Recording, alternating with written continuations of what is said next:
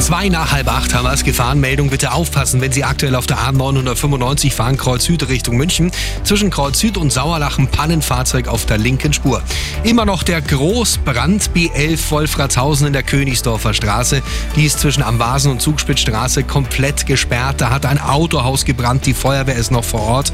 Wenn es hier geht, das Gebiet weit außen rumfahren, das Ganze. Dann in München-Mosacher Straße zwischen Riesenfeldstraße und Lerchenauer Straße gab es einen LKW-Unfall. Ansonsten ein bisschen Berufsverkehr in München auf dem mittleren Ring. Das sind die aktuellsten Blitze in München